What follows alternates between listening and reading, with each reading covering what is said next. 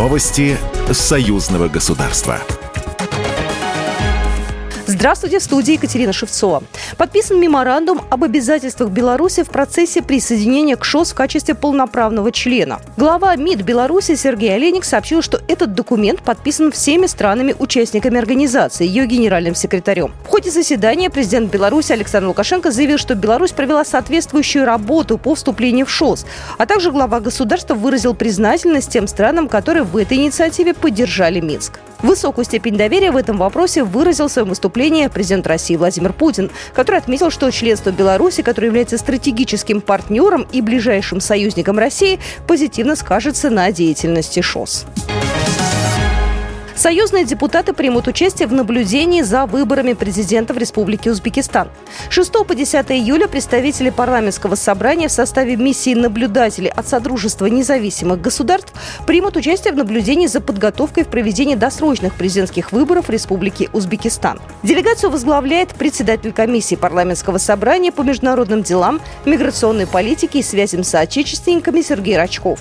В ее состав также входит член комиссии парламентского собрания по аграрным вопросам Антон Гетта. По итогам работы координатор делегации наблюдателей парламентского собрания Сергей Рачков примет участие в совещании координаторов делегаций, входящих в миссию СНГ, на котором будет принято заявление миссии СНГ по итогам наблюдений за проведением выборов. Беларусь готова принять монахов Киева-Печерской лавры в случае выселения.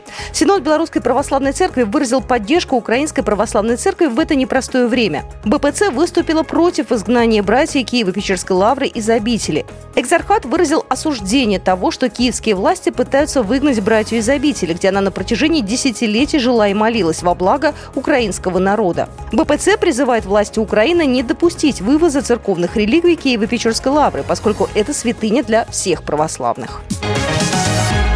Москва сегодня встретила участников патриотического проекта «Поезд памяти». В Музее Победы на Поклонной горе у ребят прошла встреча с мэром российской столицы Сергеем Собяниным. Он передал участникам «Поезда памяти» финальный фрагмент символа проекта. По решению президента Владимира Путина Александра Лукашенко проект реализуется под эгидой союзного государства. 22 июня поезд памяти стартовал из Брестской крепости. Затем посетил пять белорусских и семь российских городов. Москва – конечная точка маршрута. Здесь ребята возложат цветы к вечному огню в Александровском саду, побывают на экскурсиях и погуляют по столице. Мэр Москвы пожелал участникам проекта интересных дней в российской столице. Программа произведена по заказу телерадиовещательной организации Союзного государства. Новости Союзного государства.